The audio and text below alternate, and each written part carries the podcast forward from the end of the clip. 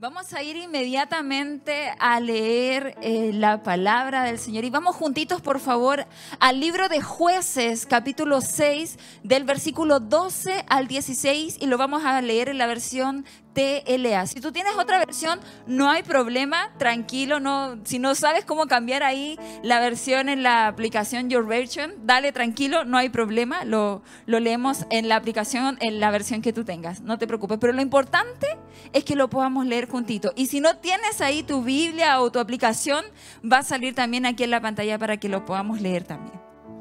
Y dice así, el ángel de Dios se le acercó a Gedeón, y le dijo, qué fuerte y valiente eres, por eso Dios está contigo.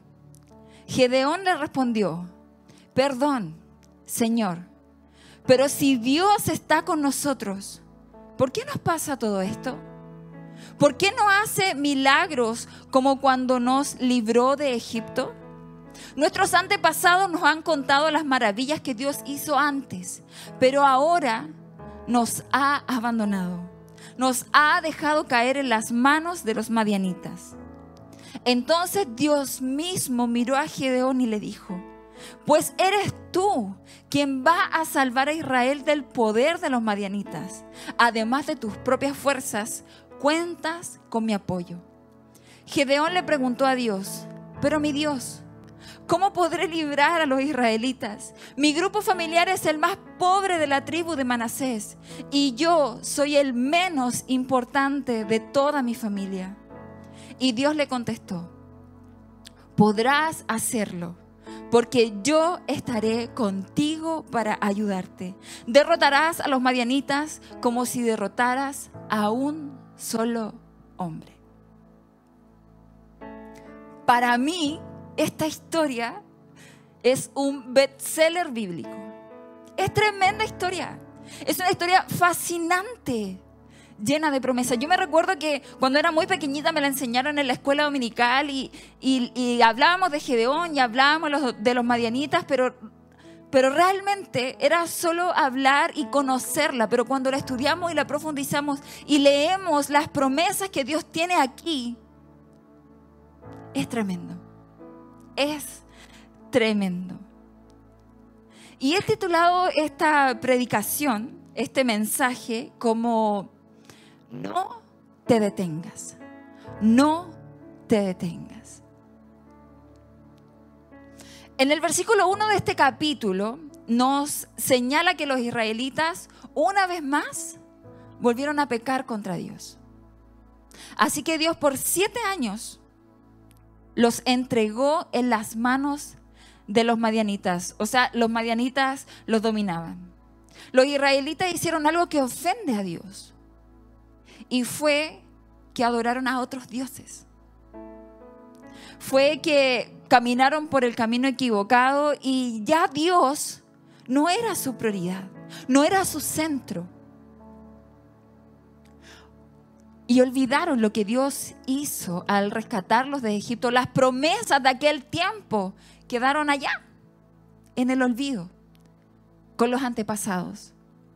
Entonces Dios los entregó a, los madianitas por siete años y en verdad no es que los haya dejado y ya, sino que como que retiró su protección, como que retiró su cuidado solo por siete años. Y la historia nos cuenta en el mismo capítulo. Y, quiero hacerte una sugerencia, que quiero que, que, en tu casa, terminando este encuentro, por favor, leas jueces, capítulo 6 y capítulo 7. Ahí está toda la historia, porque por tiempo no te la puedo contar, porque de verdad que esta historia está llena de detalles, llena de detalles.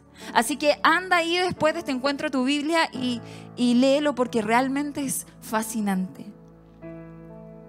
La historia nos cuenta que los madianitas eran gente mala con los israelitas. Eran crueles, eran malvados, eran perversos. ¿Sabes que los israelitas cosechaban en tierra fértil y venían los madianitas en tiempo de cosecha y les quitaban todo? Destruían toda su cosecha, se llevaban todo el alimento. Y no contento con eso, se llevaban las ovejas, los bueyes y los burritos que tenían también. Lo dejaban muertos de hambre. Lo dejaban sin nada. ¿Sabes cuál era el problema mayor? es que los madianitas eran demasiados. Eran muchísimos. La Biblia nos relata que eran como una plaga, que parecían como una plaga de saltamontes. eran muchos.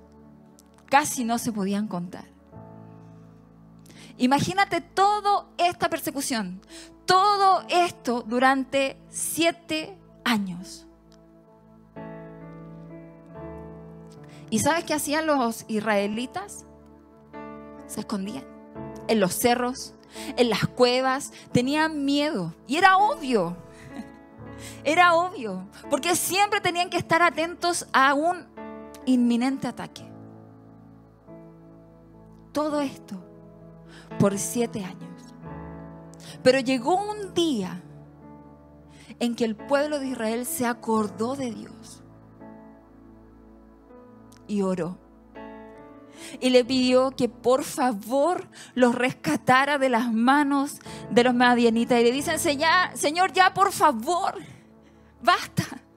Por favor, sálvanos de los madianitas.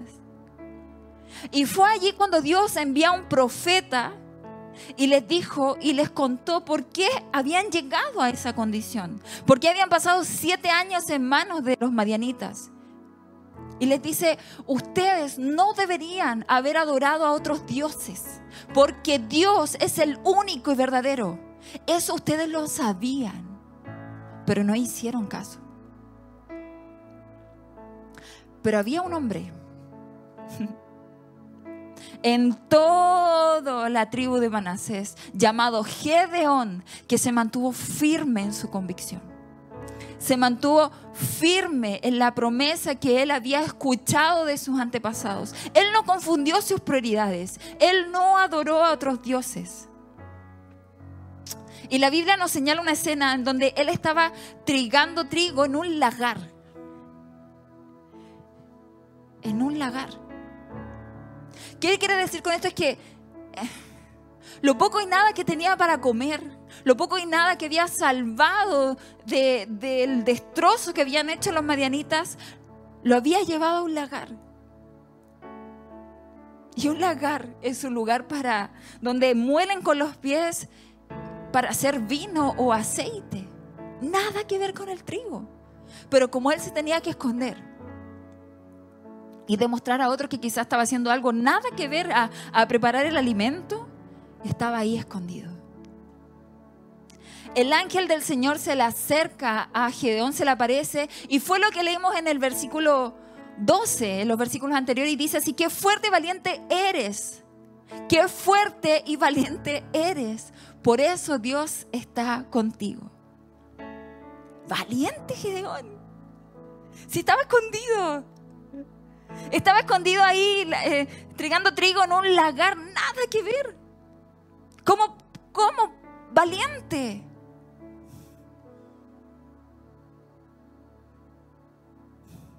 Y no solo le dijo eso, sino que también le dice, Dios está contigo.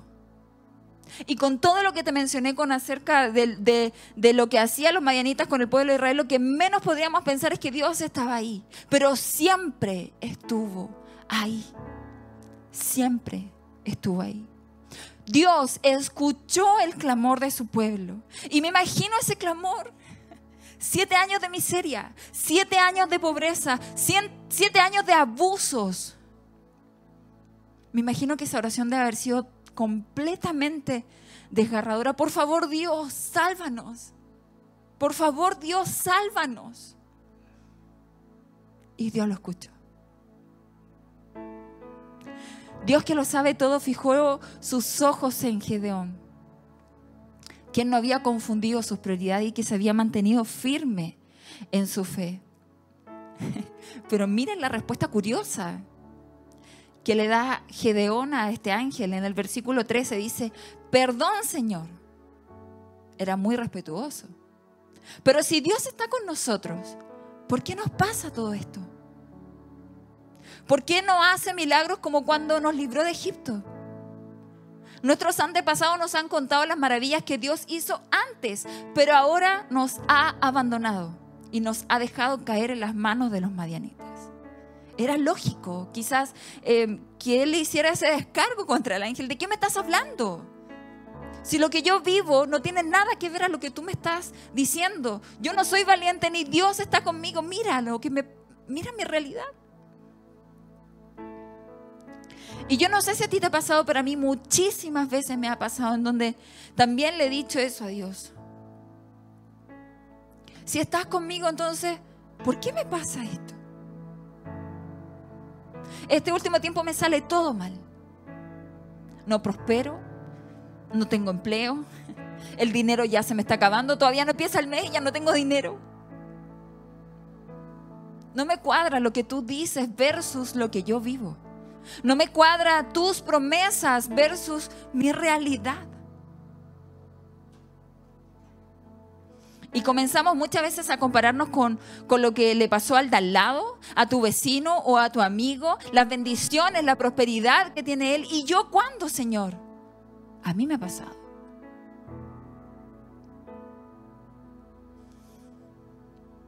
Y le he dicho, perdón, Señor, pero si estás conmigo, ¿por qué me está pasando esto? ¿Por qué? Y la respuesta de Dios a Gedeón en el versículo 14 es tremenda. Pues eres tú quien va a salvar a Israel del poder de los madianitas. Además de tus propias fuerzas, cuentas con mi apoyo. Qué tremendo. Eres tú mismo quien puede revertir la situación que estás viviendo en este minuto manteniendo tus prioridades donde deben estar. Y así contarás con el apoyo de Dios. Mira, Gedeón nos dice en el relato más arriba que él era muy pobre. Su familia era pobre. Y él era el menos importante de esa familia. Pero había algo en Gedeón que no todos tenían. Y eso era que creyó fielmente en las promesas que Dios le había dicho a sus antepasados. Muchas que se cumplieron y otras que faltaban por cumplirse. Él no claudicó en su fe. Él se mantuvo firme, firme en su convicción. No adoró a otros dioses. Él adoró solo al único Dios versículo 16.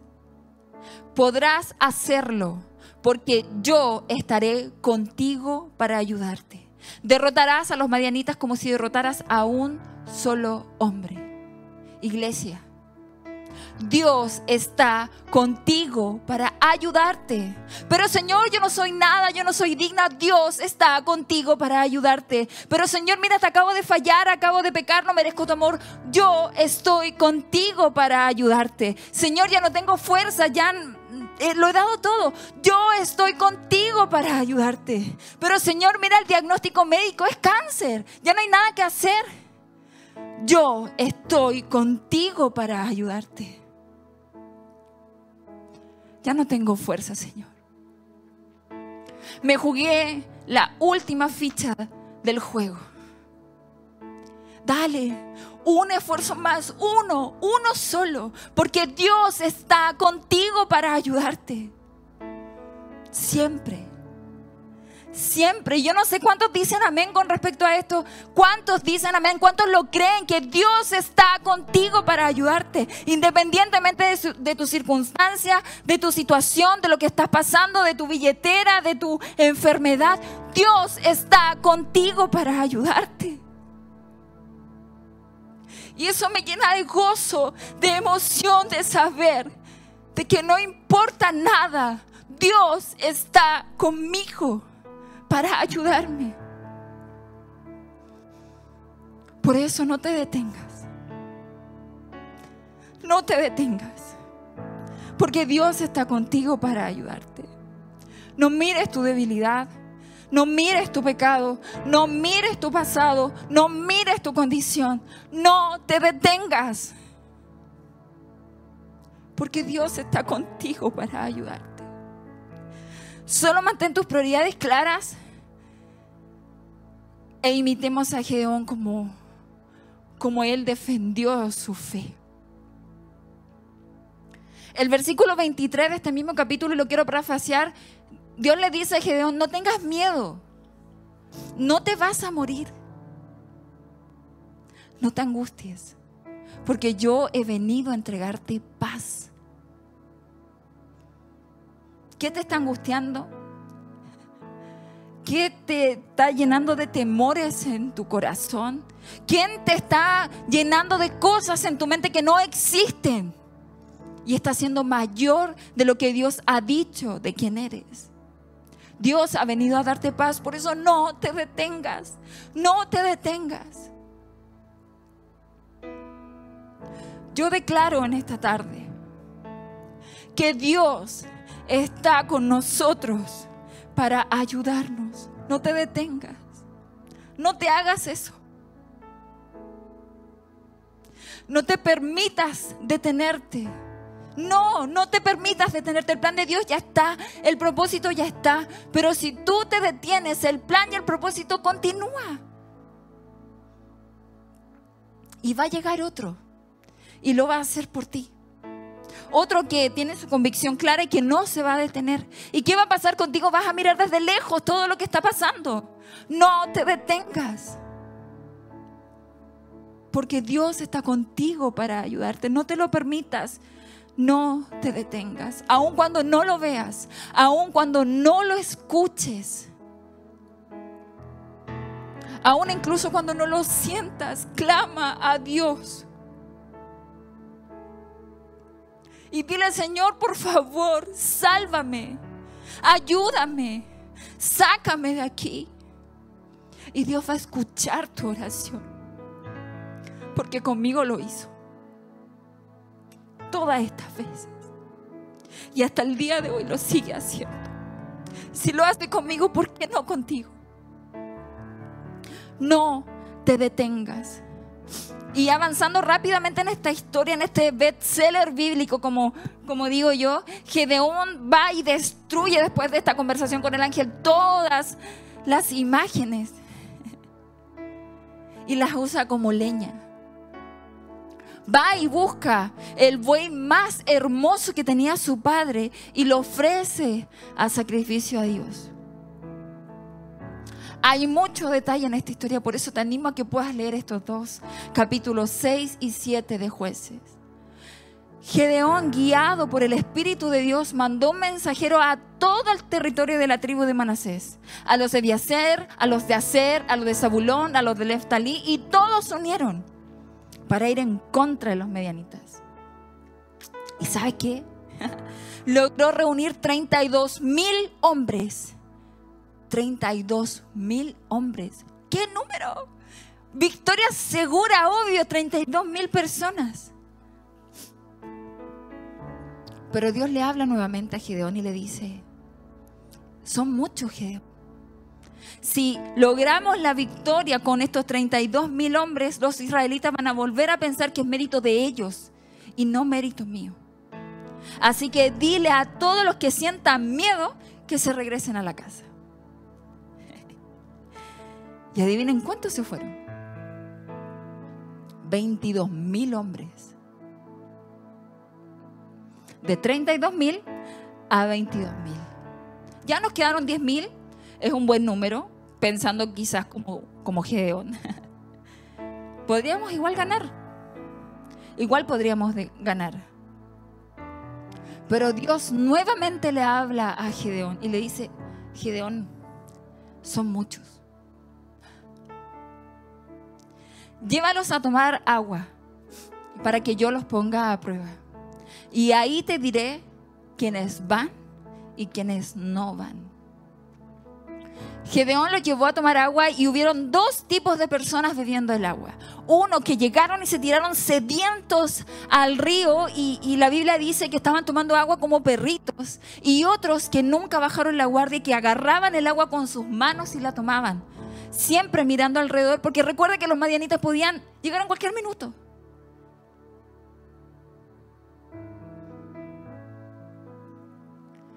Dios le dice, divídelos. los que tomaron agua con su mano y los que se inclinaron a beber agua. A todos esos que se inclinaron, anda y envíalos a casa. ¿Saben cuántos eran? 9.700 soldados de los 10.000. Solo Gedeón se quedó con 300 soldados. Qué ilógico, ¿no? De 32.000 soldados a 300, ¿de a dónde? ¿Cómo? 31.700 soldados se fueron a su casa. Unos porque tenían miedo y otros porque Dios consideró que eran muchos. Dios le dice a Gedeón, con estos 300 soldados yo te daré la victoria sobre los madianitas. Difícil de creer, ¿cierto? Pero esta es una historia real. Gedeón pasó, a pesar de todo el miedo que tenía, estaba temeroso, eh, sentía que tenía 32 mil soldados y ahora solo se quedó con 300, pero Dios entendió ese miedo. Lo, lo obvio, lo entendió. Era humano, así como tú y yo, que hemos pasado por un montón de situaciones y hemos sentido miedo. Entonces Dios le dice, ¿sabes Gedeón? Anda, anda con tu sirviente, baja al campamento y escucha la conversación y ahí vas a perder el miedo. Gedeón fue y escuchó una conversación de un soldado donde uno le contaba al otro un sueño que tuvo. Y soñó que un pan de cebada venía rodando sobre el campamento, chocaba contra una tienda y la derribaba. El otro soldado le responde, no cabe duda que se trata del ejército de Gedeón. Dios le va a dar la victoria sobre nosotros. Los medianitas declarando eso antes de que pasara, sabían cuál era su fin. Gedeón oyó este relato, adoró a Dios y se fue corriendo a su ejército y les dice, Dios nos va a dar la victoria. Con 300 personas. ¿Te acuerdas que te había dicho que los madianitas eran demasiados? Que no se podían contar.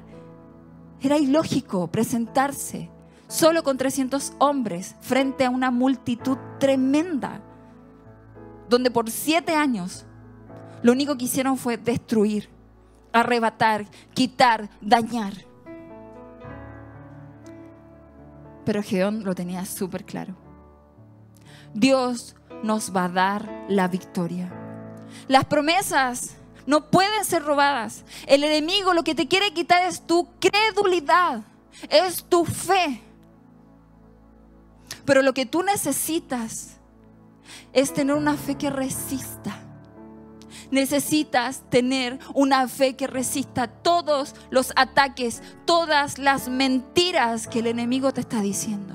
Me encanta una frase que dice nuestra pastorita, que el enemigo se pinta así como grande, gigante, pero cuando se enciende la luz es solo un ratón con micrófono. Es menos que nada. Porque Dios nos dice, yo estoy contigo para ayudarte.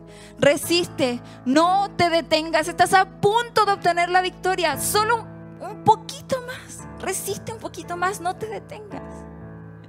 Me encanta la estrategia de Geo. Los divide en tres grupos donde rodea la ciudad de Madián.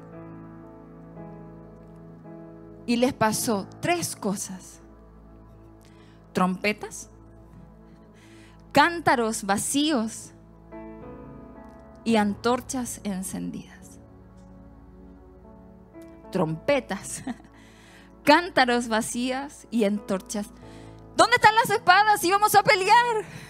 ¿Dónde está el escudo? ¿Dónde está la flecha? ¿Dónde está el armamento? No había. Solo había trompetas, cántaros y antorchas. Con estas tres cosas rodearon la ciudad de Madián. Y a la medianoche, justo antes de cambiar el turno de los soldados, hicieron sonar esas 300 trompetas. Imagínate el bullicio. 300 trompetas sonando a todo pulmón. A cualquiera impacta. Escuchas una así de golpe y ya te asusta. Pero imagínate 300 trompetas sonando al unísono. Luego rompen los cántaros. ¡Pah! ¿Cómo debe haber sonado eso? trompetas y cántaros y luego cuando rompen esos cántaros sale una luz en tres sectores de la ciudad. Los madianitas temblaron de miedo. Les dio un susto y luego los madianitas dicen, al ataque por Dios y por Gedeón. Y aquí viene lo interesante. Los israelitas no se movieron de su posición. Nunca se acercaron a la ciudad de Madian. Y al oír todo lo que había acontecido, las trompetas, el ruido de los cántaros, el fuego ahí, las luces, los madianitas se asustaron tanto que empezaron a huir, se empezaron a matar entre ellos, huyeron, se fueron. Parece raro, loco, ilógico, pero así obtuvieron la victoria. No por lo que hicieron, porque en verdad no hicieron nada. Solo tocaron una trompeta y rompieron unos cántaros y mantuvieron ahí, expectantes a lo que iban a pasar. Pero Dios hizo todo lo que había que hacer por ellos. Todo. Ellos no necesitaron mover un milímetro de su pie para poder ganar esta batalla. Dios lo hizo por ellos. ¿Por qué? Porque Él lo prometió y Él lo cumplió. Porque así es Dios. Si Él lo promete, Él los cumple. ¿Y cuántas veces tú y yo no hemos sentido más insignificante que todos los insignificantes de este mundo? ¿Cuántos de nosotros no hemos tenido que esconder conformándonos con lo poco que tenemos, conformándonos con lo poco y nada que nos va quedando? Y miramos el pasado como, ¡uy, qué bonito! Déjame decirte que eso no es tener fe. Porque no estás creyendo que Dios puede librarte, puede sostenerte y puede devolverte todo lo que el enemigo te ha quitado. Y hay algo que yo eh, al leer esto comencé a practicar. Yo no sé hasta dónde Dios me va a llevar, pero lo que sí sé es donde no quiero estar. Yo no quiero estar dejándome utilizar por el enemigo. Yo quiero estar firme hacia donde Dios me quiera llevar. Yo no sé todo lo que Dios me quiera entregar, pero sí sé lo que no quiero tener. Eso lo tengo muy claro. Así que revélate tu situación y pon a Dios frente a ti, no al lado, no atrás, frente a ti, que Él te guíe. No necesitas tener armas, no necesitas un ejército para ayudarte a pelear tus batallas, solo necesitas al Rey de Reyes y Señor de Señores que está justo frente a ti para ayudarte a pelear estas batallas. Y, y lo que Dios puso en tu mano, con eso vas a ganar. Con eso no necesitas nada más. ¿Qué tienes? ¿Una trompeta? ¿Un cántaro? ¿Una antorcha? No lo sé.